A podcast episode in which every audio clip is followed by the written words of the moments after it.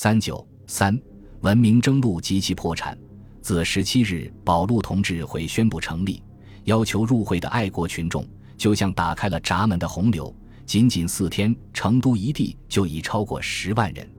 到七月初的半个月中，成都保路会开会十余次，到会群众激昂悲壮，热血涌，但又能整而有理，治而有序。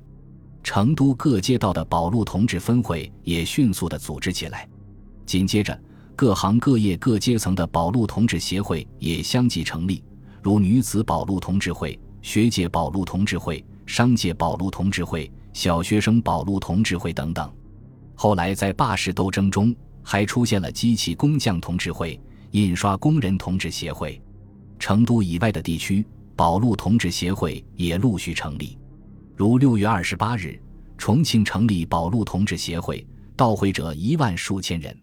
七月二十一日，彭山县成立保路同志协会，声明为破约保路，情愿毁家效命。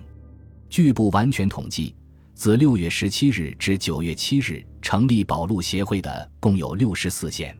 立宪派虽然组织和领导保路同志会的活动，但他们内心充满了矛盾。为了迫使清廷让步，不得不发动群众壮大自己的声势。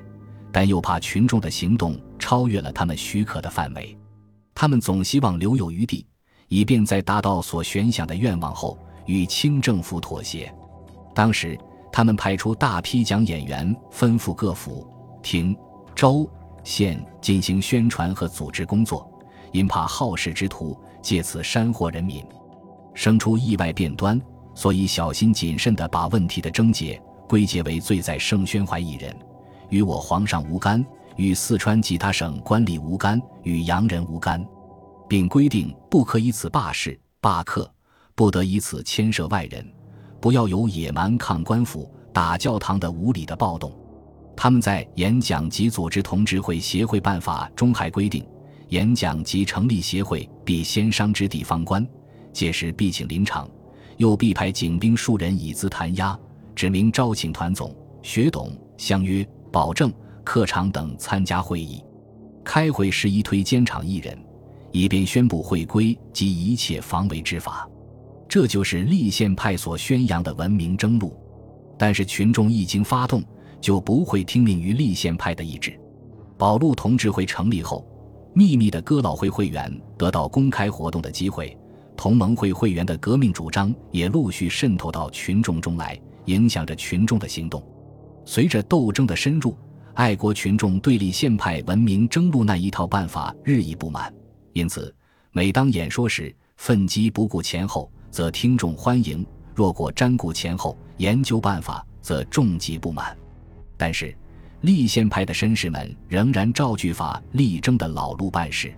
八月一日，他们派遣刘声元为代表入京，会同已在北京的咨议局副议长萧湘等人叩婚请愿。准备孝勤亭七日之哭来打动天听。刘声元启程北上的那天，冒雨送行的三万余人。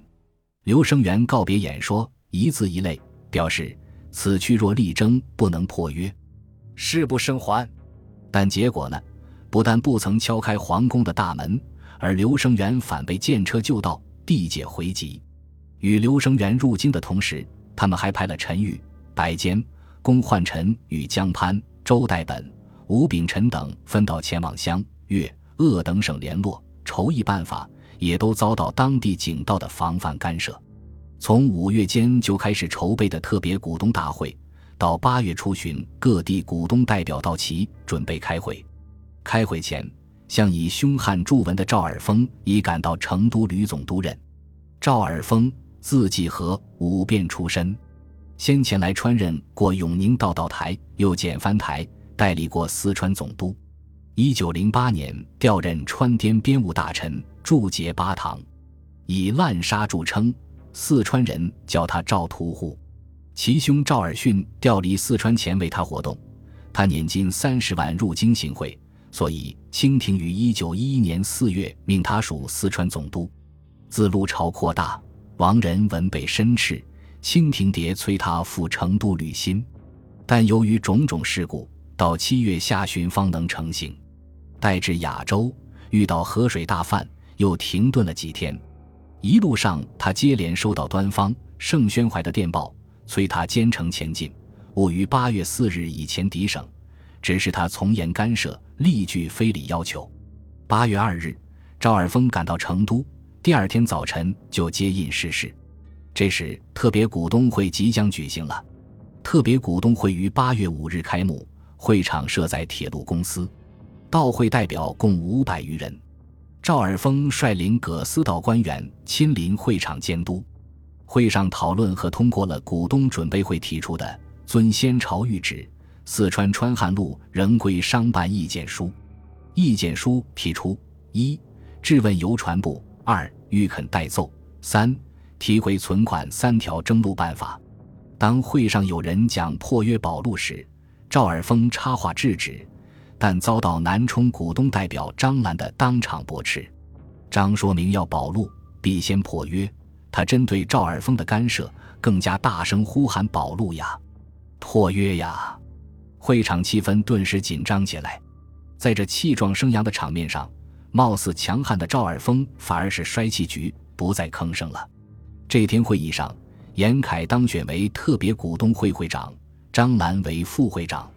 会长的人选是事先精心安排的。严凯素性平和，其父与赵尔丰同饮，便于联络。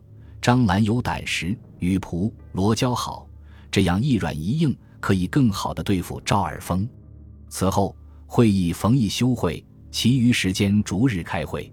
但是到了八月中旬，骤然发生了邮传部闸派李继勋仍总理移归工程，实际是强收移归段路权的问题，由此掀起了席卷全川的罢市罢课斗争。